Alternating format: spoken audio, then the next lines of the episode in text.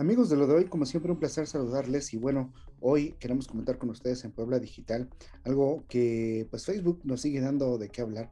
Ahora con una muy buena noticia en donde pues ya puedes ahora solicitar a Facebook eliminar contenido que consideres dañino. La Junta de Supervisión Independiente de Facebook anunció el martes que comenzará a aceptar solicitudes de usuarios para eliminar contenido dañino.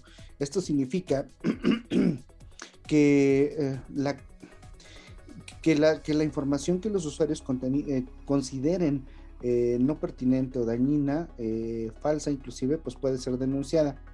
La medida amplía el mandato de la llamada Corte Suprema de esta plataforma, que hasta ahora tenía la tarea de revisar la eliminación de contenidos, por supuesto también de Instagram.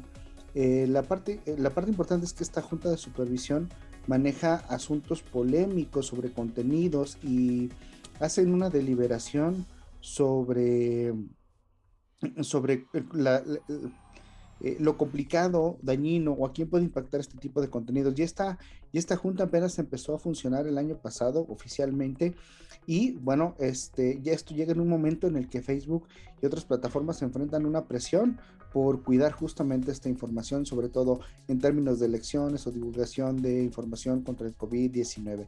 Así que este es un, uh, un, esfuerzo bastante interesante y ya podrás oficialmente uh, denunciar contenido que consideres dañino y esta junta lo evaluará y tomará una decisión y eh, bueno, todo en pro de tener mejores, mejores contenidos.